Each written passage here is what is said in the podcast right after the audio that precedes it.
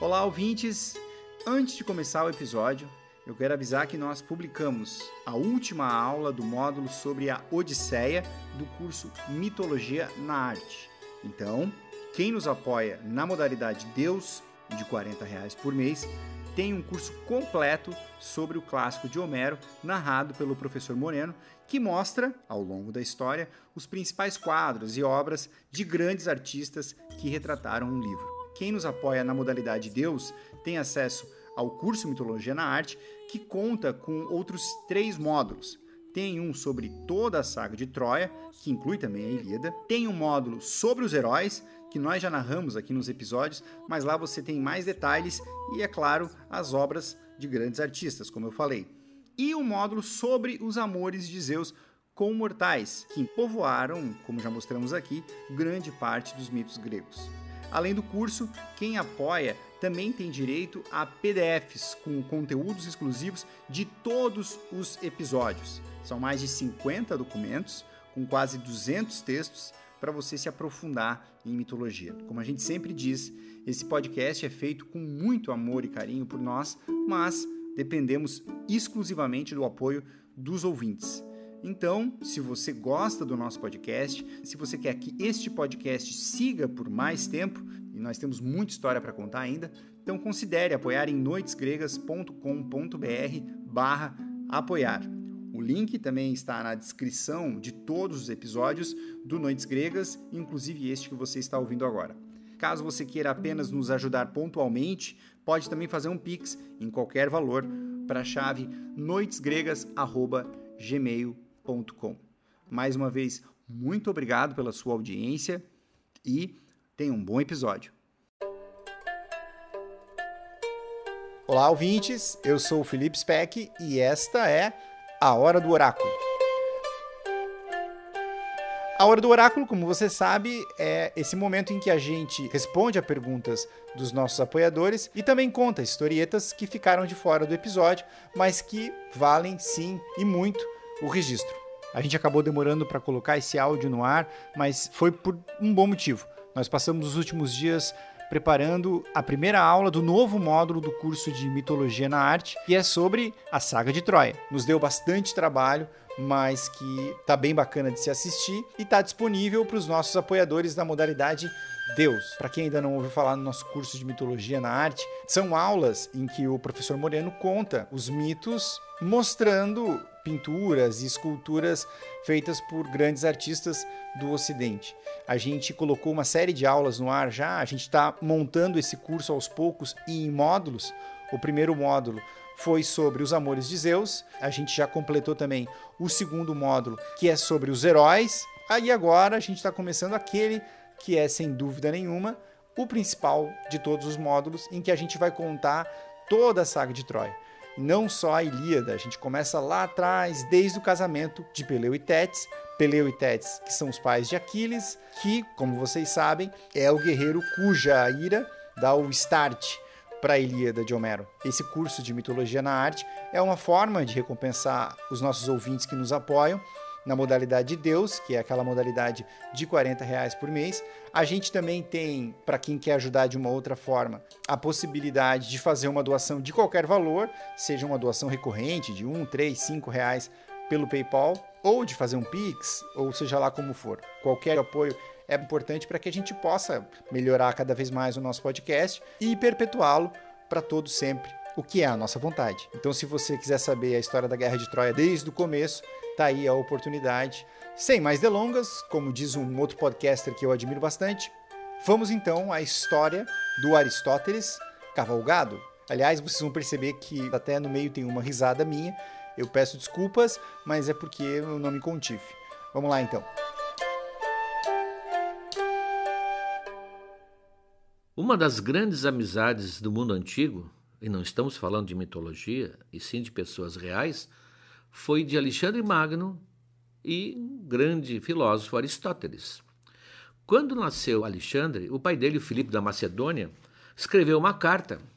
A autenticidade não se sabe muito bem, mas se não escreveu, podia ter escrito. Uma carta em que ele dizia o seguinte: Fica sabendo, filósofo, que a rainha Olímpia, minha mulher, me deu agora um outro filho, pelo qual dou infinitas graças aos deuses. E isso não tanto porque me tenha dado mais um filho, mas porque o fizeram nascer na era de Aristóteles. Pois tenho certeza de que ele muito mais ganhará com o que vai aprender de ti do que com os reinos que herdará de mim. Portanto, essa relação que se efetivou de mestre e discípulo tornou o Alexandre um dos líderes mais bem preparados da antiguidade e, ao mesmo tempo, criou uma relação de absoluto respeito e homenagem de Alexandre ao seu grande mestre Aristóteles. Ele influiu muito na vida intelectual do Alexandre, inclusive mostrando-lhe o Homero como uma grande obra para acompanhar uma vida inteira, e o Alexandre carregaria uma Ilíada junto com a sua bagagem, onde ele sempre abria nos acampamentos, nas suas tendas, para ler a palavra de Homero. Inclusive, Aristóteles ensinava a ele privadamente, como aula particular, todos os princípios da sua filosofia, inclusive princípios que na sua academia não eram abertos a todos. Havia uma parte do seu pensamento que era divulgável e uma parte do seu pensamento que ficava restrito aos seus discípulos escolhidos que ele permitia que o ouvissem. Pois um dia ele publica uma parte dos seus escritos e o Alexandre fica sabendo. Ele está na Índia, parece, está na Pérsia, ele foi muito longe. Né? E ele escreve para Aristóteles reclamando. E a reclamação mostra exatamente o, o, como ele valorizava o que ele tinha aprendido. Então, mais ou menos, o teor era assim: Alexandre Aristóteles, saúde. Tu não fizeste bem em publicar aquelas lições de filosofia. No que eu vou ser superior aos outros homens se aquilo que eu aprendi contigo se torne conhecido por todo mundo? Eu sempre quis ter mais poder pelo que eu sei do que pela força das armas. E o Aristóteles, que era Aristóteles, ele responde assim: Aristóteles ao rei Alexandre, saúde. Tu escreveste a respeito das minhas lições de filosofia. Tu achas que eu deveria mantê-las secretas? Pois fica sabendo que elas foram publicadas, mas não foram publicadas. Porque só vai entendê-las quem realmente sabe pensar como eu ensinei. bom. bom, é, dessa magnífica relação surge uma história, evidentemente é um boato, mas um boato que encantou a Europa, porque Aristóteles o pensamento dele, ele vai atravessar a Idade Média. Ah, ele vai ser um dos grandes autores, respeitadíssimo, o símbolo do estudioso. E cria-se uma história contada num poemas narrativos. Uns chamam esse poema, esse tipo de poema de lai, é uma palavra, o lai, em francês é lai, em inglês é lei. É um poema narrativo curto, meio uh, uh, picante. Então é a história de Aristóteles cavalgado, que é o título dessa historieta.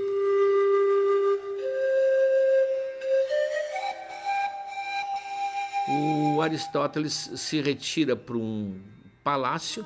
Eu digo palácio porque a história é do século XIII, então quem está contando a história está imaginando um palácio medieval, né? um castelo medieval.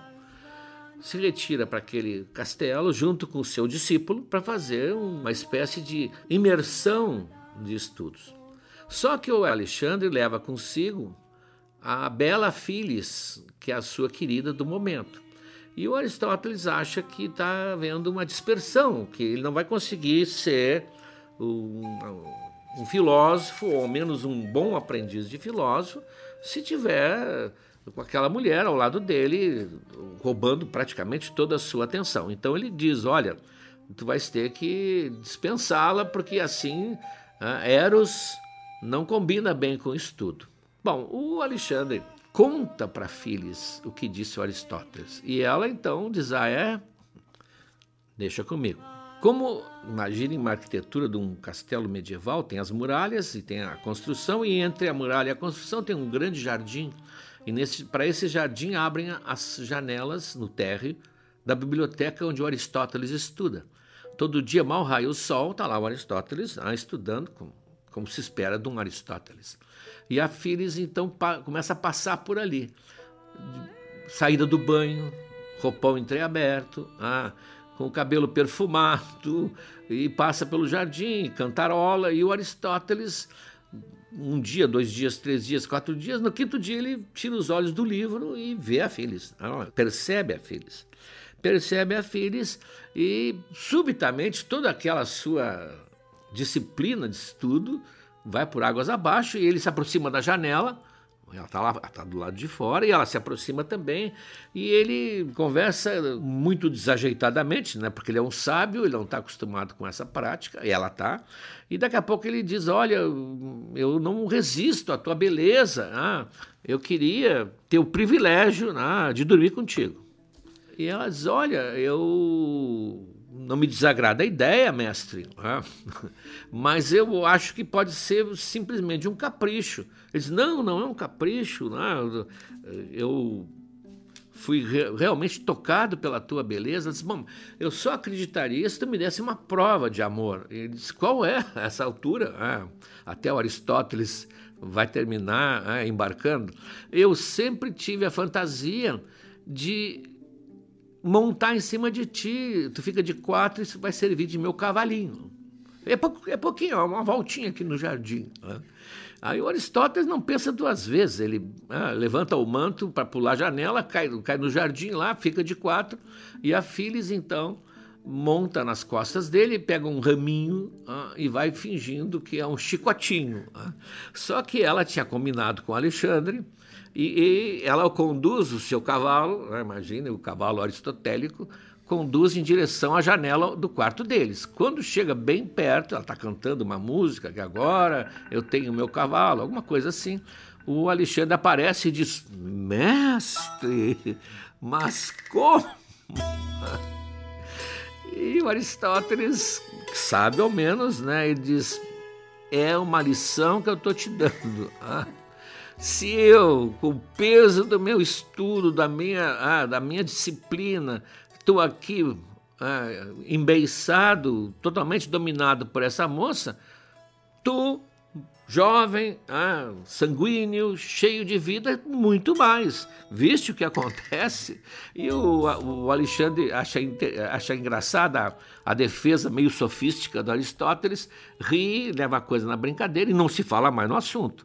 Mas essa história foi divulgada na Idade Média, tem até vitrais em igrejas em que aparece um, um sábio de barbas brancas montado ah, por uma donzela ah, que está com um, um chicotinho fazendo ele caminhar como um cavalinho. Essa é a famosa aventura do Aristóteles cavalgado.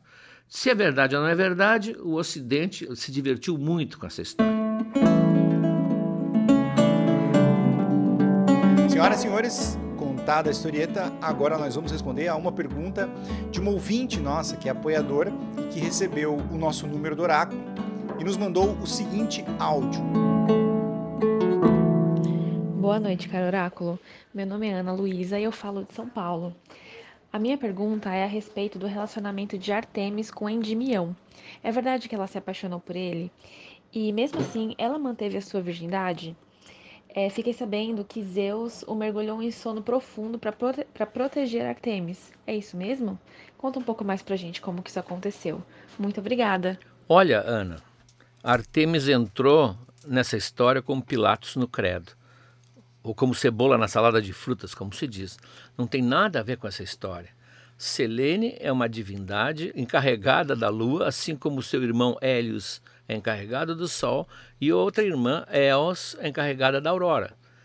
Os três fazem um rodízio no céu Eos abre os portões da manhã, a aurora dos dedos cor-de-rosa, como diz Homero. Em seguida, Hélio entra com seu carro, seus cavalos poderosos, faz o, o, sol passar por sobre a Terra. Não esqueçamos que nessa época eles sabiam que a Terra era redonda, mas achavam que o sol é que fazia a volta na Terra.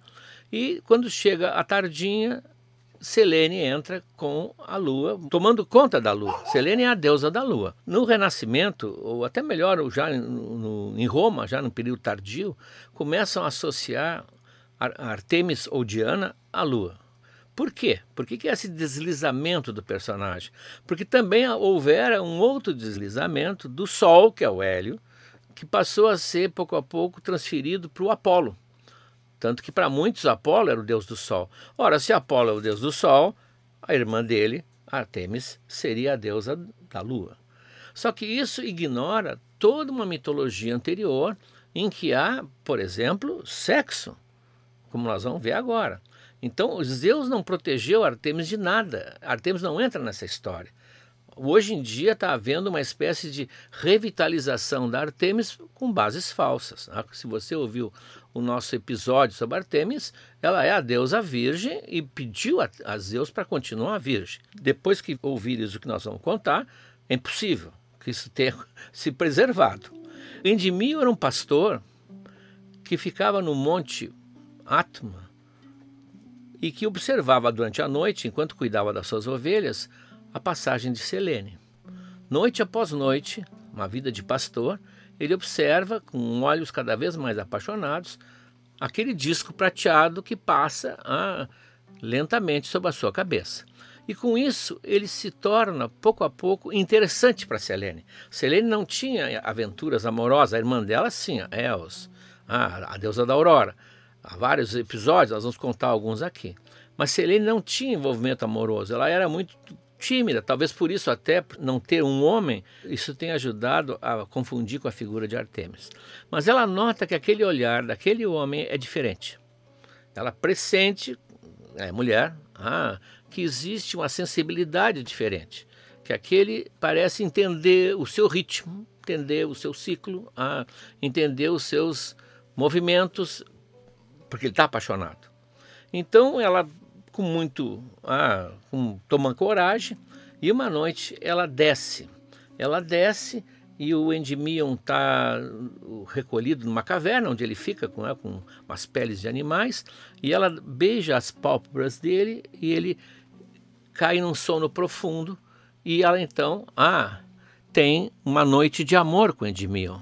Talvez ali ela perca a virgindade dela. Ela fica tão encantada com ele, e ele está encantadíssimo com ela, que ela vai falar com Zeus e pede a Zeus licença para se unir a ele, mas que não podia ser uma ligação comum, porque ela sendo uma deusa, ela não podia se ligar ao mortal, que logo haveria um descompasso e haveria a morte inevitável.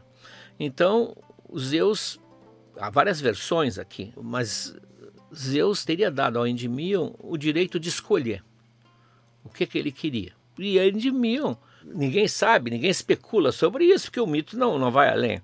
Endymion escolhe ficar adormecido, imortal, mas adormecido, com os olhos abertos, que é um detalhe muito interessante, e com todo o seu sistema eh, de, de sentidos funcionando. É um sono sereno, mas ele está com tudo funcionando, se tu bem me entende. Ah. Então, todas as noites, Selene vem visitá-lo e ela vai ter 50 filhas. Eu diria, na verdade, 52. Porque é claro que, sendo a deusa da lua, isso é uma correspondência das semanas as fases da Lua. Ah, seriam 50 ou 52, os especialistas podem dizer, mas é por aí. Então, é evidente que não é Artemis, é evidente que ela não poderia continuar virgem. Ah, é evidente que misturaram as duas histórias, mas ao misturarem com Artemis, como tu mesma perguntaste, esse passado fica incongruente. E é evidente que o mito de Selene merece ficar vivo. Eu vou ler, eh, raramente eu leio alguma coisa que eu escreva aqui, mas eu vou ler uma crônica que eu escrevi sobre isso, que vai recuperar a história e vai ter no fundo, uma certa reflexão a respeito. O título é Um Amor Impossível. Selene, a deusa da lua, nunca tinha sentido atração por homem algum. Sua imagem pálida e solitária atravessava os céus da eternidade numa rotina de pura melancolia. Todas as noites, porém, ela era acompanhada pelos olhos sonhadores de Endymion, um tímido e belo pastor da Tessália, que levava o rebanho para o alto do monte a fim de poder vê-la mais de perto. De tanto observar, ele começou a compreender o caprichoso ciclo lunar, que era um mistério para todos. Sua fama correu à região e chegou aos ouvidos de Selene, que ficou curiosa. Talvez ele fosse um homem diferente, capaz de entender o ritmo de seus delicados movimentos pelo céu noturno. Certa noite, depois de muito hesitar, ela abandonou seu curso e veio ao encontro dele. Endymion estava adormecido na grama orvalhada do cimo do monte, e era tão sereno o seu sono e tão suave o seu semblante que o coração da Virgem foi invadido por uma paixão que nunca tinha sentido. Depois dessa noite, era ela que ficava perturbada quando o avistava lá de cima, porque pressentia que essa atração recíproca, cada vez mais intensa, ia fazê-lo entregar-se a um homem pela primeira vez. E foi assim. Uma noite, quando ele dormia numa caverna, ela deitou ao seu lado e beijou-lhe os olhos fechados, infundindo-lhe um sono mágico. Ele não podia acordar, mas podia perceber e sentir tudo o que estava ocorrendo. Cheia de paixão, ela o possuiu com tanto ardor que esqueceu que era a lua, causando um eclipse geral que deixou o mundo todo às escuras. Zeus não tolerava qualquer desordem no cosmos e resolveu castigá-la. Mas ela, em sua defesa, alegou que tinha se apaixonado. Argumenta que o rei dos deuses sempre foi muito sensível. Então ele perguntou compreensível como poderia ajudá-la a manter sua felicidade. Deixem de mim escolher o seu destino, pai, disse ela. Consultado, o pastor respondeu que queria dormir eternamente, sem precisar temer a morte, prolongando para sempre aquele sonho maravilhoso que tiveram, e sem nunca envelhecer, acrescentou a deusa, aproveitando a boa vontade de Zeus. Endymion dorme até hoje. Dizem que todas as noites a lua ainda vem visitá-lo e o abraça e o cobre de beijos.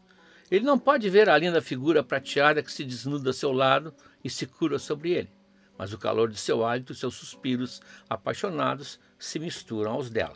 A história é fascinante porque os dois parecem realizar o sonho de qualquer enamorado, cristalizar para sempre aquela intensa paixão dos primeiros encontros. Infelizmente, isso não é possível. A lua e o pastor estão juntos, mas vão continuar sozinhos. Não vão conhecer um ao outro, porque não se falam e não se olham. Não vão rir juntos, não vão fazer projetos, nem ao menos vão discutir e brigar. Não compartilham segredos, alegrias ou tristezas e não podem, cada noite, contar um ao outro os vestígios do seu dia, aquelas coisas tão simples sem as quais o amor não sobrevive. Bom, desfeito o nó e dando a Selene o que a ela pertence, que é a lua, a gente termina a nossa hora do oráculo de hoje. Nós voltamos na semana que vem com o episódio sobre o mundo dos mortos. Até lá, pessoal!